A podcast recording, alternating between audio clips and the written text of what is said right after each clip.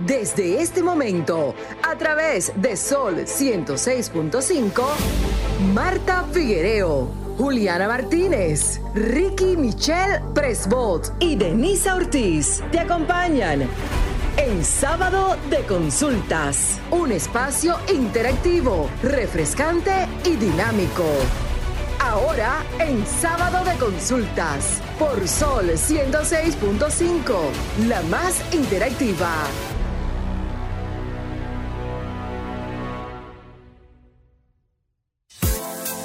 Feliz tarde, República Dominicana y el mundo que nos sintoniza a través de la más interactiva. Está Sol 106.5 FM, como cada sábado, aquí desde la más interactiva. Este es este dial 106.5 y contentísima de poder llegar a todos, a todo el mundo. Pero no puedo decir solo a los, a los hogares dominicanos porque a través de Europa, a través de Estados Unidos, a través e inclusive de, América del de Sur. América del Sur nos han hecho el reporte de la sintonía. Y yo, bueno, siempre contenta de estar acompañada con mi mano derecha, Marta Figuereo. Buenas tardes, Marta. Buenas la tardes. bellísima. Ah, buenas tardes, Denisa. Muchas gracias. Gracias también a todos nuestros oyentes que han estado siempre pendientes de cada tema que vamos a, a- a externar con cada especialista, con cada profesional que nos visita. Gracias por estar con nosotros. Así es. Ah, pero yo no tengo, espérate que eh, yo no tengo mi- mis gafas, ¿verdad? Tengo Oh, otra. oh, entiendo. Bueno, nosotros agradecidos de todos nuestros oyentes que durante 365 días se dieron cita con este interactivo de la orientación, no solo para nosotros aprender de, de mano de ellos, sino también para ellos aprender con cada uno de los diferentes especialistas que pasaron por esta cabina. Así que la gratitud del alma por sintonizarnos de una a dos y de manera especial a nuestros especialistas que día a día siempre nos dicen que sí para apostar a que sea un contenido veraz y un contenido informativo, pero lo más importante, un contenido noticioso para enriquecer cualquier duda en materia de salud, de marketing, de emprendurismo, de turismo e inclusive Marta, hasta las dudas de Marta, las consultas de Marta fueron de verdad que un privilegio porque en ese momento era la duda de Marta, pero en muchas ocasiones se convertía en la, la duda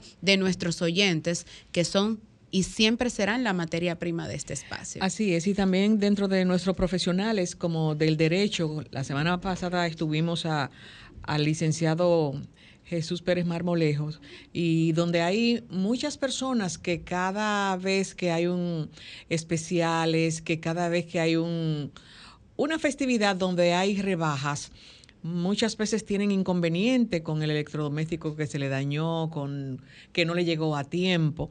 Y quien tiene que ver con eso es Proconsumidor. Y hay gente que no sabe que en cada negocio hay un libro de reclamaciones en donde tú le puedes decir al, al, al dueño del negocio, pues deme el libro de reclamación y tú vas a hacer tus reclamaciones, porque esta vez, eh, aunque no haya muchas quejas, es porque la gente no sabe, no es porque se está trabajando eh, tanto, es porque no sabe. Y cuando tú sintonizas un programa como el de nosotros, que siempre trae, eh, nos visitan personas capacitadas y explican cuando es una enfermedad. De hecho, eh, nuestros oyentes siempre tienen inquietudes y nuestros médicos eh, se, la, se la esclarecen, le dicen qué deben hacer. Así es que es importante nosotros estar atentos a programas que nos enseñan, porque nunca está de más saber más. El conocimiento no pesa y justamente ese es nuestro lema. Bueno, como es costumbre, agradecer la participación de, también de cada uno de ustedes, Marta, nuestros conductores que día a día con esos top esas tendencias, esas miradas, llegamos a los diferentes hogares dominicanos y del mundo con quizás cosas que en nuestro diario vivir nos hacen ruido o en su defecto muy malas experiencias, en otros casos gratas experiencias y en, ocasiones también nos toca dar gracias por esos conocimientos que vemos y leemos que lo traemos aquí a colación. De verdad que Juliana, Melisa, Martín, Marta Figuereo y Denise Ortiz contentísima, como es costumbre, cada año en gratitud de agradecerles a ustedes por mantenerse ahí en el dial 106.5 FM, pero con su programa favorito de los sábados, Sábado, de, consultas. Tú sabes que Carlos Martín, como las madres decimos siempre el nombre eh, entero, no un solo, Está aquí Carlos Martín. Así es. Buenas tardes, Carlos. Me dicen Carlos Martín a veces cuando me llama la atención, incluso en mi casa. Pero, sí. estamos acostumbrados al nombre completo. Te estoy llamando la atención para que para saber cómo estás. Para hacer en ese caso, claro, claro que sí. Pero nada, de nuevo, de nuevo aquí con mi familia de sábado de consulta, como cada sábado, siempre es un honor y un placer compartir con estas grandes comunicadoras como son Marta Figueroa y, y mi querida Denisa. Y bueno, para comenzar rápidamente con mi mirada de hoy, y yo venía analizando eh, en mi vehículo cuando llegaba hacia, aquí a, a de Sol y decía, wow, qué difícil ser auténtico, qué difícil mostrarse real ante la gente, qué difícil eh, mostrarse original también delante de la persona.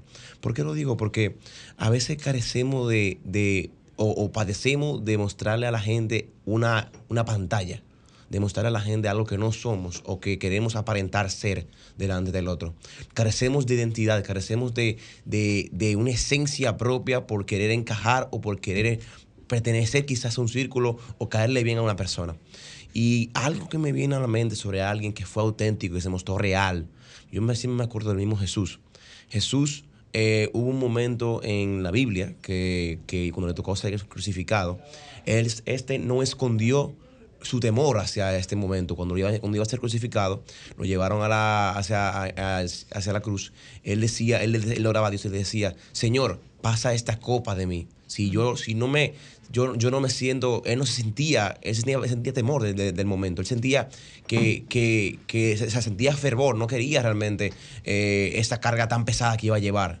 Y a pesar de eso, Dios le dijo que él debía, él estaba destinado a ello y él conocía su identidad. Al final, él se resguardó en lo que, en lo que, sabía, en lo que sabía que tenía que hacer. Y además, además de nosotros, como que tenemos la tendencia de, de, querer zafarnos de lo que nos, de lo que nos llamamos a hacer por querer, por querer ser otra cosa. Queremos, queremos ser para pertenecer en un lugar, quizás a veces. Entonces, yo lo que les, les, propongo a todos, a ustedes, señores, es que sean reales.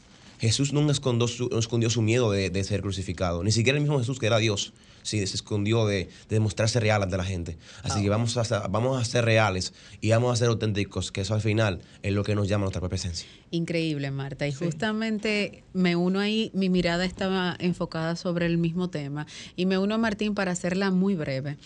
Eh, es tan fuerte, señores, el, tema de la autenticidad y ser auténtico, ser tú mismo en cada uno de tus espacios y escenarios, que en estos días yo iba de shopping, fui de shopping porque ustedes saben, la pinta.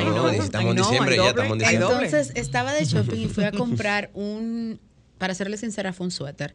Y cuando yo veo el suéter, el suéter estaba en un maniquí. Y cuando yo me puse el suéter no me quedaba igual. Pero yo decía, señores, la personalidad, la autenticidad de una persona no se mide por lo que se ponga, sino porque tu vida vaya en coincidencia con lo que dices y lo que haces. Entonces, a ustedes que nos están escuchando, porque era muy breve la mirada, a ustedes que nos están escuchando, es bueno que siempre sepan que tu vida debe coincidir y consistir en que lo que tú profesas con tu boca vaya de acuerdo a tus acciones. Porque muchas veces, muchas veces, nosotros decimos una cosa, pero con nuestra mano derecha estamos haciendo otra. Esa era mi mirada. es bien, es excelente. excelente. Yo, bueno, eh, Marta, por aquí también se encuentra Juliana Martínez. Buenas tardes, Juliana. Buenas tardes, excelentes sus miradas. Eso que dice Denny es muy, muy cierto y de eso se trata la integridad, que lo que pensamos, lo que decimos y lo que hacemos tenga coherencia. Excelente mirada. Exacto. Yo, yo entiendo que esta mirada tiene que ver eh, con esto de Gálatas 5, eh, el versículo 22-23, en cierto modo, dice en cambio, el fruto del Espíritu es amor, alegría, paz, paciencia, amabilidad, bondad, fidelidad, humildad y dominio propio. No hay ley que condene estas cosas. Así que ser humilde, y ser fiel. Y ser fiel a ti, porque cuando tú estás queriéndote parecer a otro, tú no eres fiel a ti. Entonces, hay que trabajar con, esos instintos, del, eh, buenos instintos del Espíritu Santo. Amén. ¿Y tu mirada esta tarde, Juliana? Bueno, mi mirada es muy breve. Ustedes saben que normalmente en diciembre las personas actúan a veces como si no hay enero. O sea, toman alcohol sin medida, gastan dinero sin medida, se, o sea, comen sin medida incluso, lo que duraron el año entero haciendo ejercicio y a dieta, lo tiran todo en diciembre y desperdician todo su trabajo del año entero. Y mi mirada es simplemente instarles a que en diciembre actúen con conciencia. O sea, si van a, a tomar, a comer, sí, háganlo, disfruten, porque de eso se trata la festividad pero háganlo con conciencia, porque señores, diciembre se termina y después llega enero y después usted gasta todo su dinero y todos sus ahorros en diciembre y después cuando empieza con dolor, dolor de cabeza y después empieza el año que viene bueno, en sufrimiento. Entonces, de verdad, hágalo con conciencia. Esa es mi mirada, simplemente esa recomendación. Es muy buena también. Yo eh, ya terminamos las miradas, pero quiero hacerle una observación eh, a la Policía Nacional. Muy buen trabajo en todas las plazas, muchos militares, policías, guaguas de policía, pero eh, se han olvidado de los sectores. Yo sabía que iba a llegar un pero. Sí, sí, es que señores, Marta, siempre tan objetiva, pero esas miradas picosas de Marta durante 365 días del año. No, tú sabes, porque ya he escuchado, tú sabes que en cada residencial, cada sector, hay unas juntas de vecinos y lo que eh, coincidimos en ese perímetro, tenemos un chat y van más... Eh, de cinco o seis personas que se ha denunciado, incluso hasta hoy, que lo han atracado. Entonces, están haciendo su trabajo, pero que no se olviden de los sectores, que no se olviden de los barrios, porque también, eh, como saben que están apostados en cada negocio, por lo que se había comentado anterior de la burundanga, de los papelitos, entonces es bueno que se den una vuelta también en los barrios. Bueno, como siempre a ti nada, la protección de, más que como contempla nuestra, nuestra constitución, que muy a diario Juliana siempre trae esos temas, eh, es un derecho, pero también es un deber que tenemos todos los ciudadanos de cuidar, de ser cuidados y de ser protegidos por nuestras autoridades gubernamentales. Es un momento de pausa comercial, pero al retorno no se pierdan la interesante conversación que tenemos esta tarde, porque de verdad que para mí va a ser un privilegio y un placer, pero para quienes nos escuchan más Adelante, Romer. Estás escuchando Sábado de Consultas por Sol 106.5, la más interactiva. En Sábado de Consultas, consulta de salud. Bueno, y hoy ya retornamos y tenemos un tema demasiado interesante que yo sé que a muchos de ustedes les va a encantar. No es una consulta de salud, no es una consulta de de marketing, por decirlo así, podría llamarse, sí. Pero eh, hoy vamos a hablar de vinos adecuados para la época navideña. Y vamos a estar conversando con Olga Fernández, que es sommelier certificada y CEO del proyecto Oni Talks. Y bienvenida, Olga. Gracias nuevamente. A mí me encanta venir al programa porque incluso es previo al almuerzo, por lo tanto, eh, te anima. Es que, es, que es justo, Pepe ideal, ¿verdad? Claro, el que, el que no ha pensado, el que no había pensado todavía tomarse una copita de vino, pues se siente motivado. Eso, eso, eso es muy bueno. Tú sabes, Olga, que nosotros siempre para esta fecha, digo, tú siempre eres bienvenida en cualquier fecha aquí a sábado de consulta. pero a, Marta le encanta esta sección. Aquí yo estoy sirviendo ya vino, voy a ir pasándoles. Pueden ver, para, ir empezando. Exactamente. Señores, nos, trajeron un vinito para catar aquí, es una cosa. Exactamente. ah, pero mira, Denise, ¿sabe? es así que se, toma, ¿verdad? Cuando va a servir. Sí, sí, sí, sí, para oh. ir pasando. Para que no, se, no se se caliente. Tú sabes que cada comida tiene su tipo de, bebida, eh, específicamente el vino, y las personas lo aparean de acuerdo al color de las carnes, de acuerdo a, si es pasta. Ahora, en Navidad toman vino, tanto blanco como, como tinto, pero a final de año, sí. muchos dominicanos eh, lo que hacen, en vez de ser una cena como la del 24, hacen un sancocho, hacen un caldo, hacen un patimongo, porque la gente sabe, yo he escuchado mucha gente, ¿con qué se puede tomar esto? Eso Mm. pega. Un sancocho con una copa de vino. Mira, en realidad yo lo haría, ¿por qué no? Sí. ¿Y qué vino? Porque si, si vemos otras culturas, hay caldos en otras culturas y también se toma vino. Y hay carnes, y hay eh, vegetales u otro tipo también de elementos. O sea, todo va a depender mucho de la grasa en sí, de, por así decirlo, la consistencia que tenga el caldo. Entonces, sin ningún problema, yo me lo tomaría, bueno, yo personalmente, con espumoso. Porque Un quiero caldo con algo- espumoso. Quiero algo que me refresque. Quiero algo que quizás contrarrestre un poquito la grasa que tiene el caldo. Pero puede ir perfectamente con un Riesling, puede ir perfectamente bien con un verdejo. No sé si recuerdan que lo importante es aprenderse las uvas. Ese es como el truco. Ese es el truco ¿Cuál? que yo siempre le doy a todo el mundo. ¿Cuál es la...?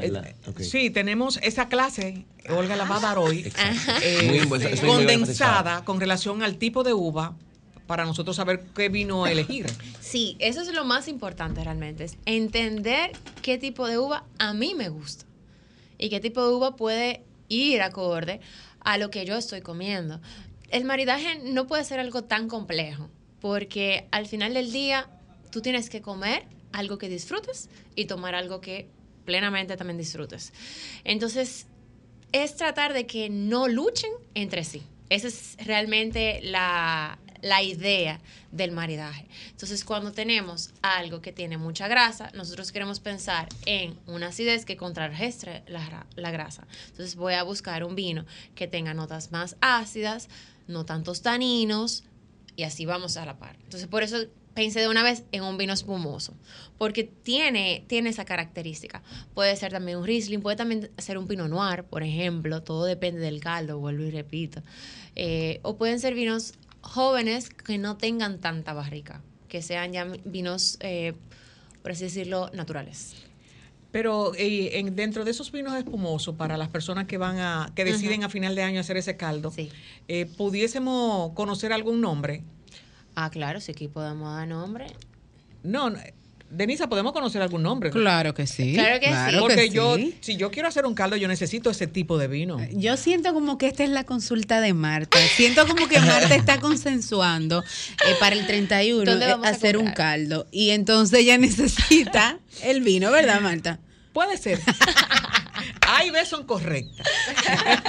Una pregunta, yo tengo una pregunta curiosa, y quizás no, no abarca mucho en, la- en la- en lo que consiste en las uvas, pero yo tengo una pregunta más para, ejemplo, el consumo, el, el que consume el vino, la persona que consume el vino.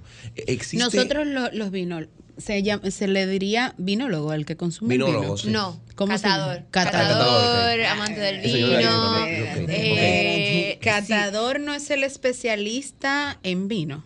No exactamente. A ver, está el enólogo. Exacto. Al enólogo. El vinólogo no existe. O sea, vinólogo, Atención. bueno, en tal caso de que exista, pues Porque no vinólogo puede ser lo que- cualquier persona que sea amante del vino. Yo le pondría por lo menos ese significado. Tendría, tendríamos que buscarlo, a ver qué dice la Real Academia sobre eso. Vamos a buscarlo, ¿verdad? Pero el, en cuanto a la profesionalidad, o sea, y a los estudios, el enólogo es aquel que estudia el suelo, que hace la elaboración del vino, o sea, ya tiene más eh, contacto con la, con la confección.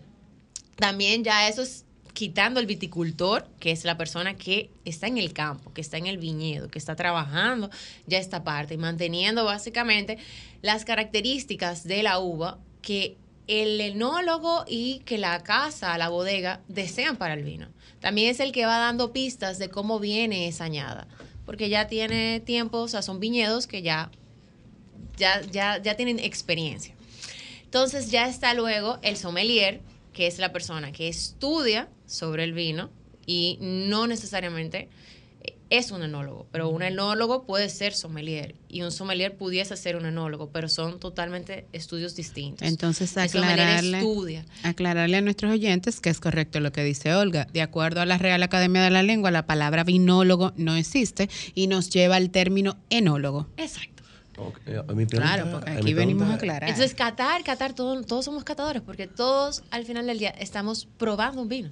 O sea, si realmente ponemos todos nuestros sentidos, y no solamente un vino, o sea, podemos catar hasta una Coca-Cola. Yo tenía una amiga que era ah, catadora de Coca-Cola, por así decirlo. Entonces, la idea es de que estés plenamente consciente en O sea, tengas todos tus sentidos puestos en lo que estás tomando, en lo que estás comiendo. Todos somos catadores al final del día si tenemos nuestros sentidos en conciencia con lo que estamos consumiendo. Entonces, este vino que nosotros eh, todavía no me ha contestado, eh, un vino espumoso, este que vamos nosotros a, saborear, a, a catar. A catar. Eh, este tipo de vino, ¿con qué yo me lo pudiese, el maridaje de este vino? Mira, la verdad es que este vino es súper versátil. lo primero es que nosotros en nuestro país tenemos mucho de esta zona todo lo que es España hace un tiempo atrás está pues tomando un buena parte del mercado. Sin olvidarnos obviamente de California, que es el que ha impulsado a que personas que no consumían vino empezaran a, tomar vino, porque son vinos más fáciles de tomar, más, eh, más fáciles de entrar y de empezar a conocer, porque todo es por etapas, o sea, nadie se puede sentir mal de que, ah, de que tú bebas vinos italianos, otro ya viene por vinos franceses, uno viene en la etapa del español, otro eh, tiene etapa de chileno. O sea, nadie puede em, juzgar al otro por el momento eh, en el que esté realmente experimentando su vida con el vino. Entonces, realmente, por eso es que digo, el, el californiano ayuda a introducir por la facilidad que es de tomar. Es para este clima, tiene mucha fruta, y es, ah, se, adapta, se adapta incluso al paladar de nosotros que viene de años y años atrás, muy asociada al ron. Eh, los, californianos. Correcto. Bueno, yo estoy en la etapa de daycare. En, daycare. o sea, de, niñera. Ah, eh, ok. No, no, porque dice que por etapa, dependiendo de ah, aprender. exacto, yo estoy en menos de kinder. Ok, eh, pero entonces, ahí también te digo otra cosa. Todo va a depender también de cómo, cómo inicies ese ciclo. O sea, si tú iniciaste, por ejemplo, con los vinos españoles, pues ya ese es, esa fue tu, tu experiencia muy tuya, tu personal. Entonces, aquí estamos probando España, Ribera del Duero. Ah, este de España. Sí, es un vino bastante agradable y que puede ir con varios platos incluso a la mesa. Es uno como de, de, los vinos que nunca fallan, porque como nosotros tenemos tantos matices, tantas texturas, cremosidades, eh, salsas diferentes, em, que si pescados, que si carnes, tenemos un mix en las mesas, básicamente de la cena. Pues son vinos que se adaptan a diferentes sabores. O sea, que eso es como un must que hay que tener hay mucha gente que no, le gusta o quiere ir pasando a otra etapa, pero es un must, es un must y, es bastante utility, es como utility y son muy buenos. Y hablando del vino que vamos a tomar, entonces, ¿qué tipo de uva tendría para los que nos están escuchando y quizás vayan a una de esas bodegas a adquirir este? ¿Cuál tomamos? Tempranillo. O sea, cuando hablamos España, mayoría, porque pueden haber, existir sus variantes, pero cuando hablamos de España, Ribera del Duero, Rioja, por ejemplo, estamos hablando de la uva tempranillo. Eh, puede también, hay un incremento en la zona de toro, aquí en nuestro país, eso es tinta de toro, pero es el mismo, es la, es la misma variedad, solamente que por zona hay nombres que cambian. Entonces, esto es tempranillo.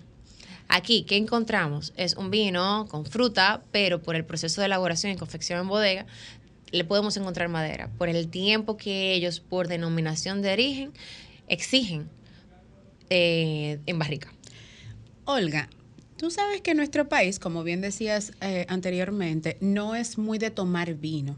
Y que gracias a California y las, las uvas, este, de un tiempo para acá, algunos jóvenes o más jóvenes que yo eh, se han dado la tarea de incursionar en el área del vino. Pero yo te voy a mencionar un nombre que creo que en toda la familia dominicana hemos pasado por el privilegio, vamos a llamarle así, de tomar.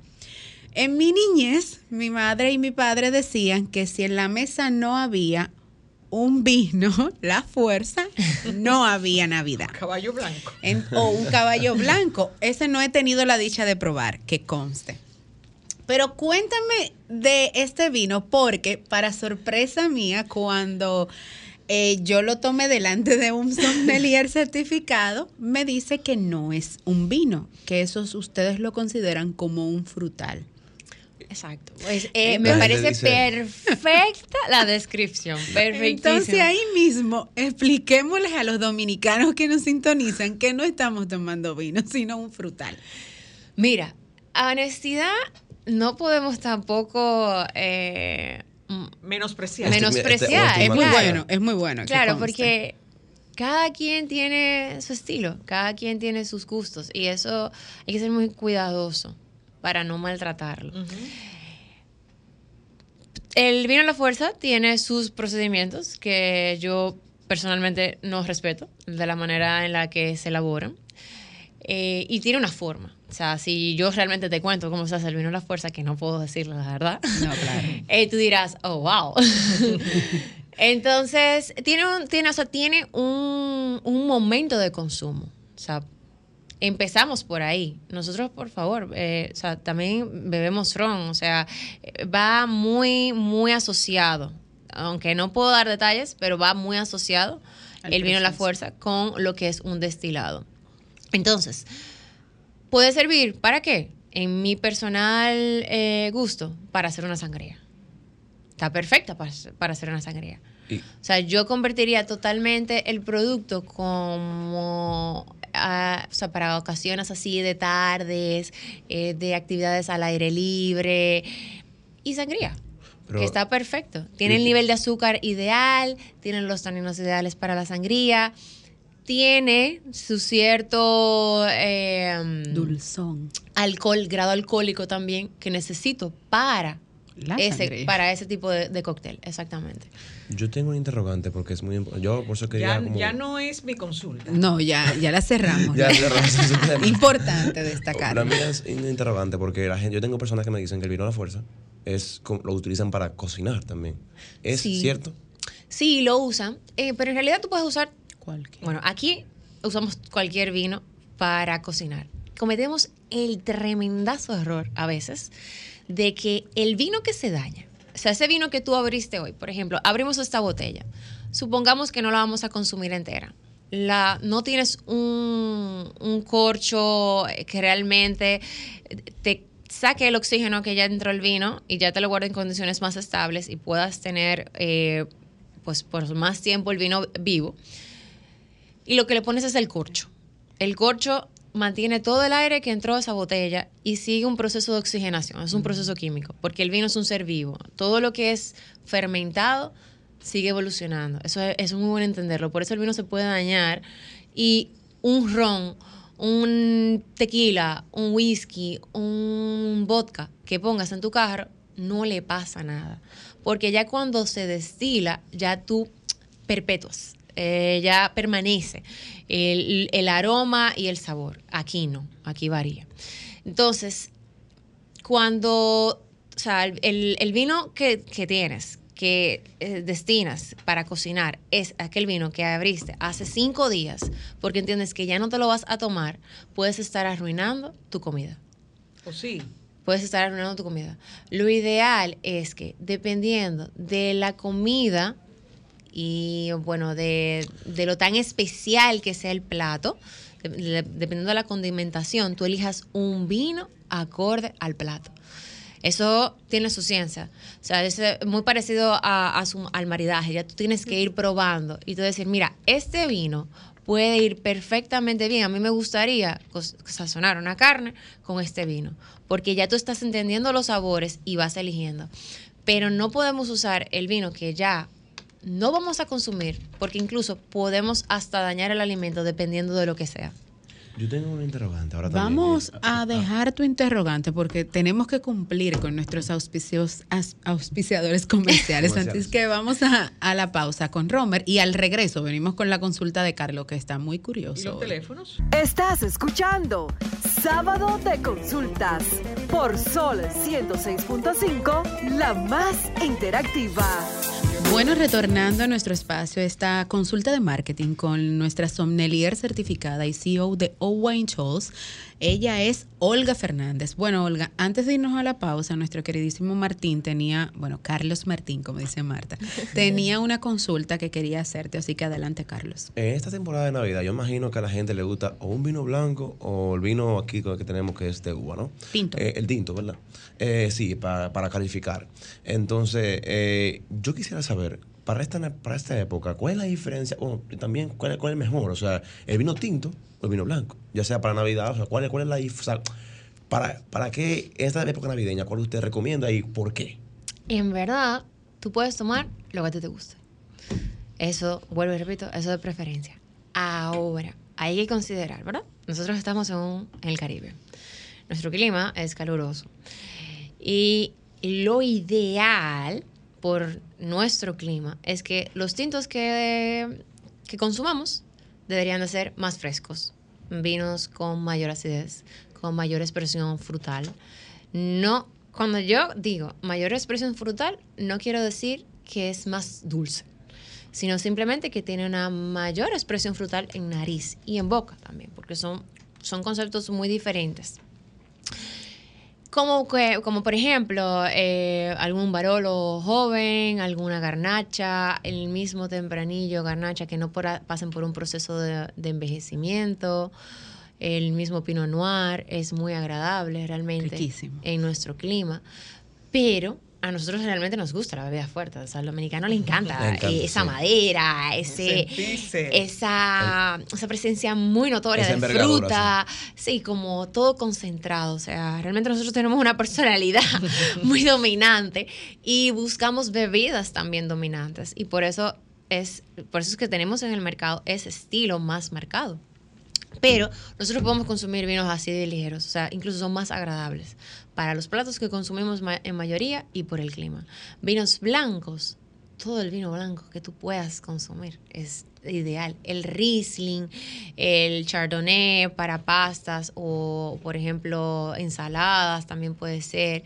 eh, para vinos blancos, un albariño, o sea, que, que vaya, que contraste con la mineralidad de los pescados y todo lo que es eh, del mar. Em, albariños, eh, Riesling, todo eso, los Sauvignon Blanc de Nueva Zelanda son riquísimos también y deberían, deberían incluso de traer más, porque ese vino es delicioso.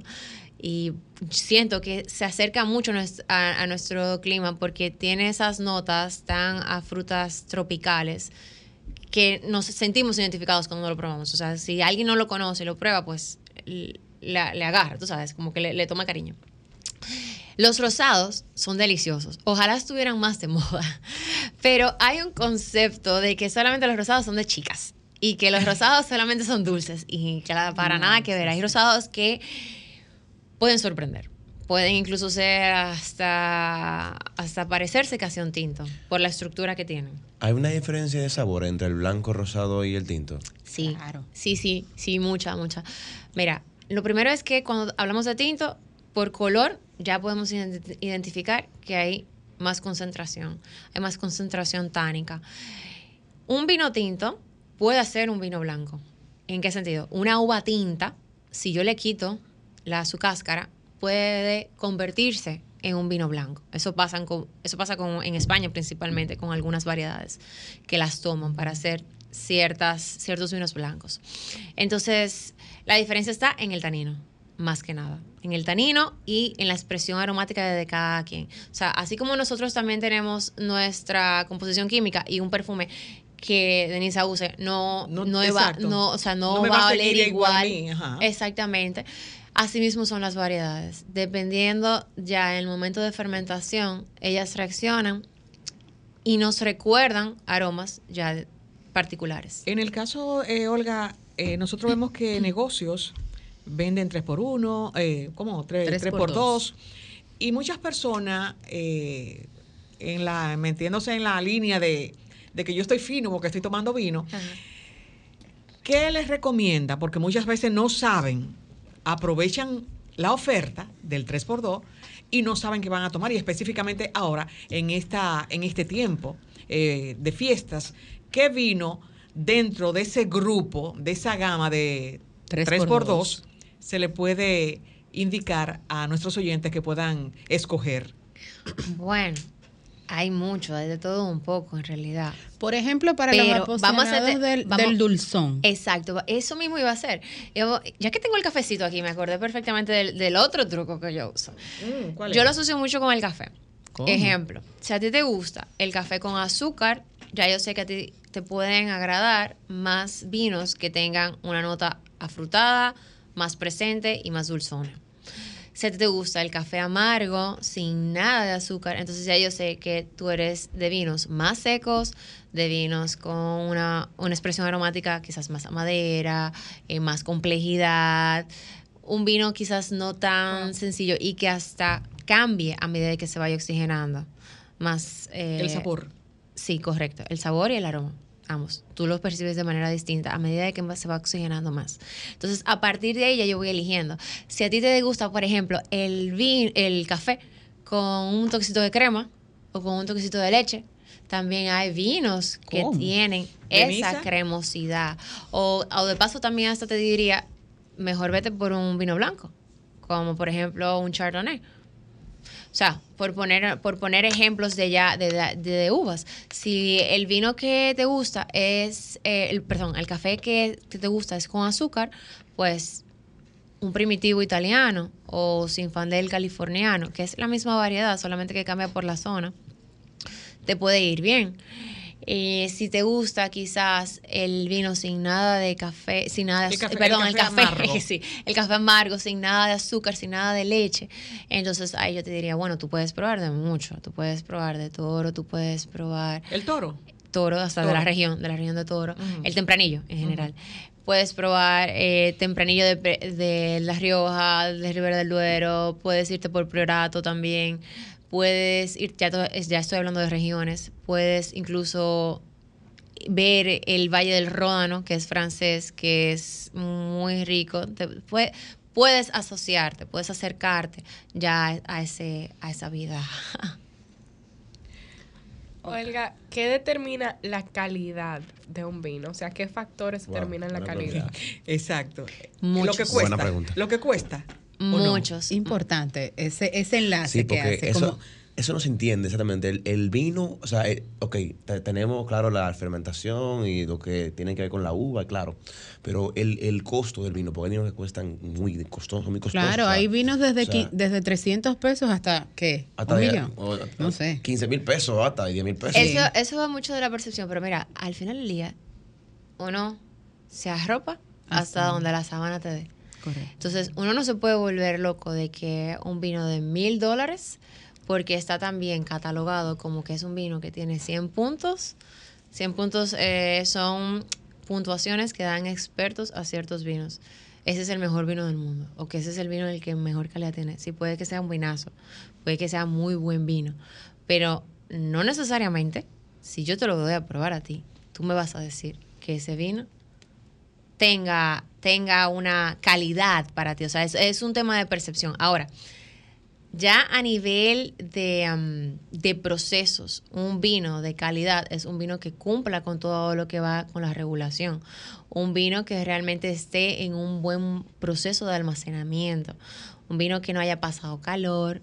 Un vino que no haya pasado, eh, o sea, una guarda en un lugar donde haya moho, eh, donde le dé la luz del sol directamente y constantemente. O sea, aquí estamos hablando de dos tipos de calidad. O sea, calidad es en cuanto a cómo yo mantengo el vino. Al mantenimiento. Exactamente.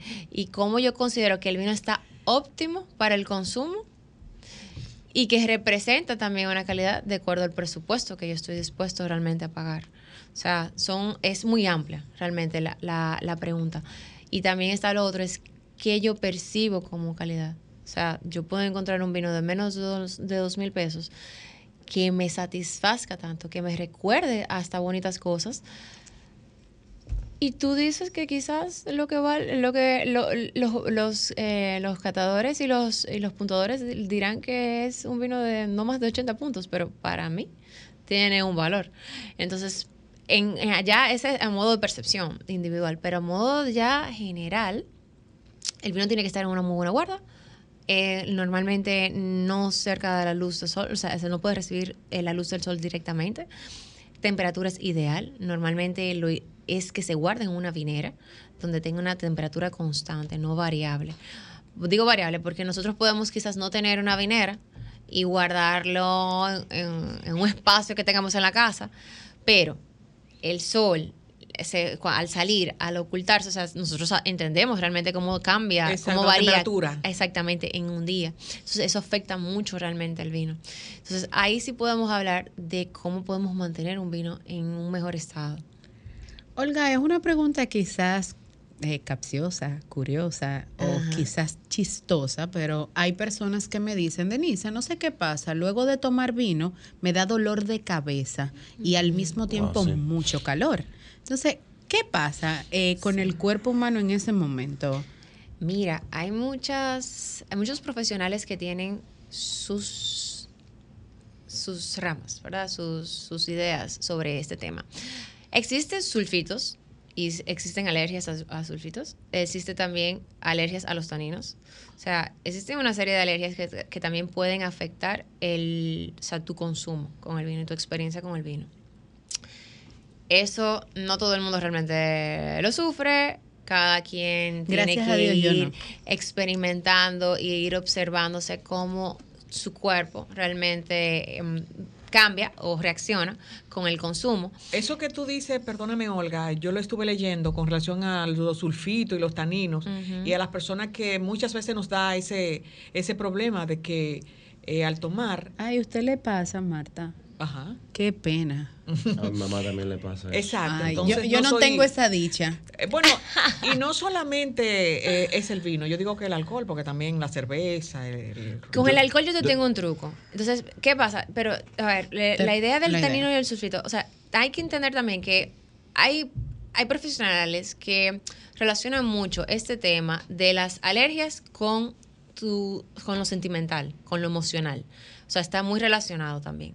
Entonces, hay que comprender un poquito más la experiencia del vino e ir probando de poquito a poquito para ir encontrando realmente uno que, que esa que se adapte a... que se adapte realmente a, a- a- a nuestro organismo.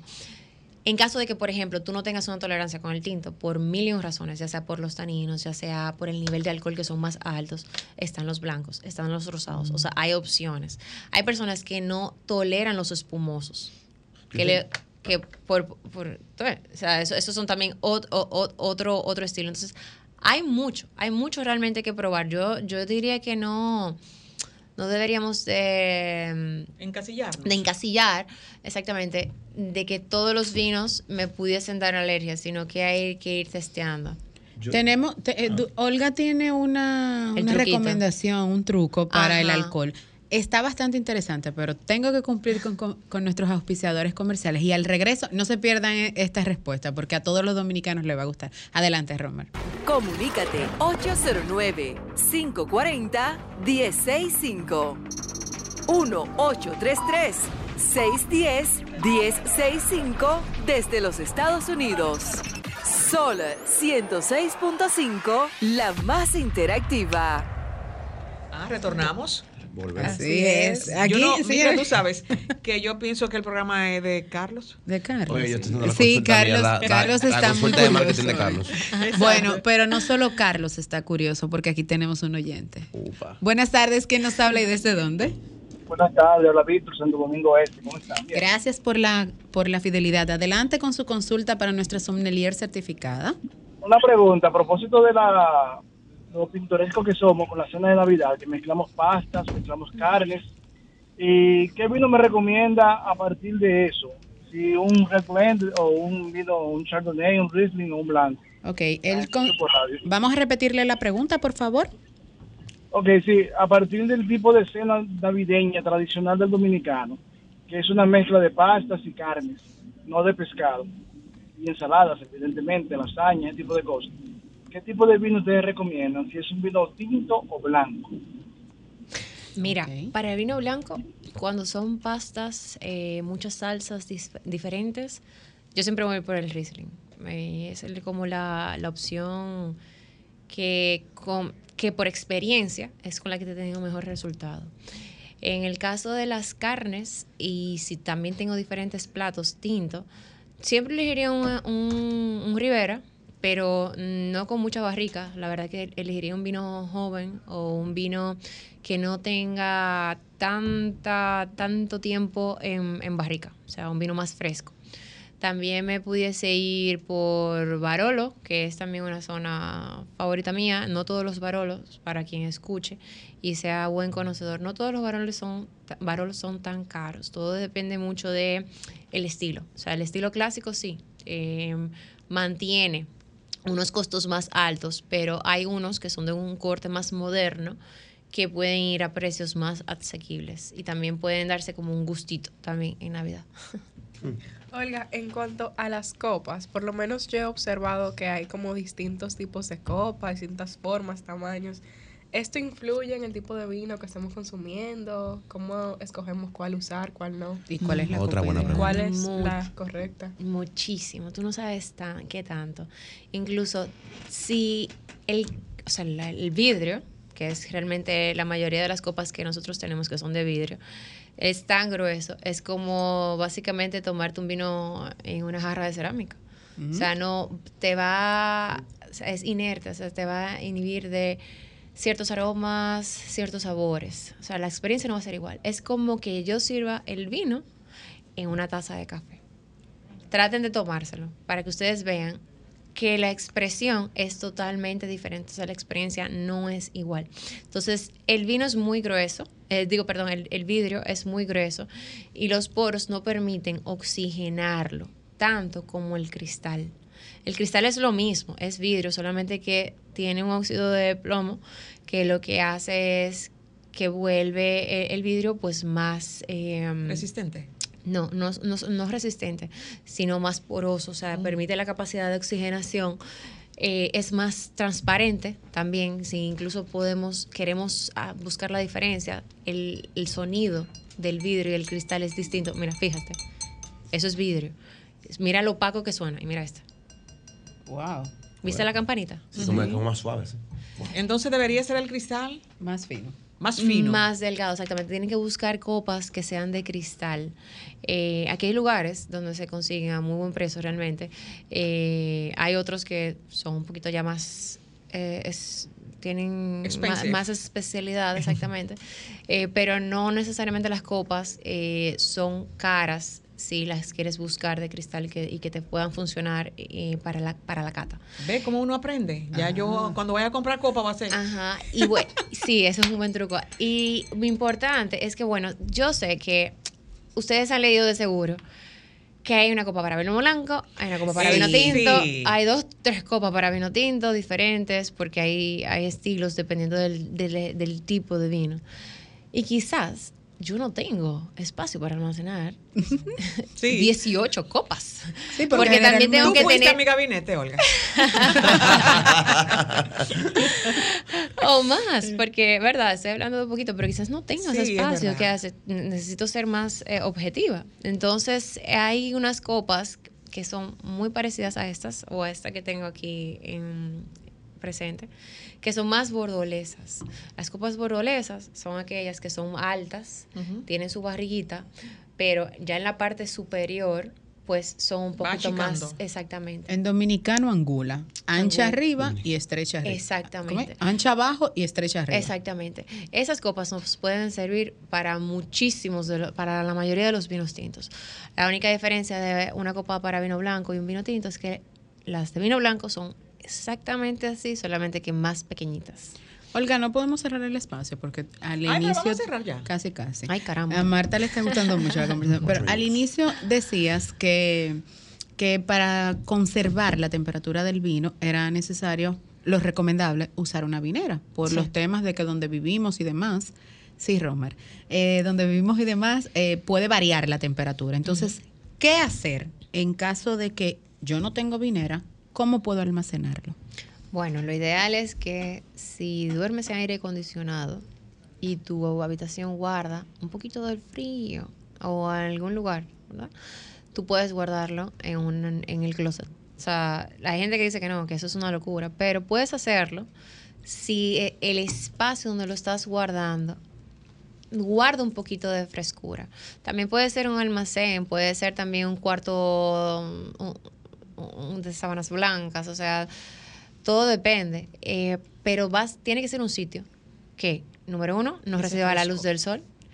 Dos, que sea fresco, que no, que no, que ustedes sientan que en el día no hay un cambio drástico de temperatura, que se pone caliente, que se pone frío muy rápido. Como hay algunos rinco- rinconcitos en la casa, que uno sabe que uno no puede ponerse ahí a las 12 del día porque entran como un calor extraño. Un resplandor. Exacto. Entonces tiene que ser un lugar así que sea cuidado de la luz del sol, que no cambie tanto la temperatura. Siempre, siempre, siempre acostados. El vino siempre tiene que tratar de tener contacto con el corcho. Porque, bueno, en el caso de que sea corcho, porque hay vinos que son de tapa rosca, que ya es otra cosa. Eh, pero siempre con el corcho, porque Sí, sí. Ay, ya, me- ya no estaban haciendo señas, Así pero es. es, eh, Seña, no están- no están es casi un amé. Gracias. Hasta Olga sabe que tú trabajas en la DGC. Eh, pero bueno, así rápidamente, ¿verdad? Para no ponerte ansioso. Eh, acostado porque tiene que tener contacto con el corcho, porque el corcho, si no recibe contacto líquido, eh, se puede contraer y entra oxígeno al corcho y ahí se arruina el vino. Olga, finalmente, tus redes sociales para los que estaban en sintonía puedan seguir todos los tips que Olga da y son bastante activas y yo he aprendido mucho. Yo he aprendido mucho. Sí, sí, ah, es verdad. Estás hablando mucho de Navidad y de lo que podemos consumir en Navidad estos días. Eh, mira, mi cuenta la pueden, la pueden encontrar como Olga Fernández, eh, slash, como por así decirlo, porque está la cuenta como Olga Fernández, o Wine Talks de, O de Olga. vino en inglés y conversaciones, Y también en inglés. exacto. O Wine Talks, Olga Fernández. Muchísimas gracias, Olga, por acompañarnos en esta tarde. A ustedes, gracias por mantener la sintonía con la más interactiva, esta Sol 106.5 FM y obviamente Nos con el programa favorito de todos los sábados. nos sábados ahorita. Nos reencontramos en el 2024, Dios mediante. Bye bye, hasta la próxima. Sol 106.5, la más interactiva.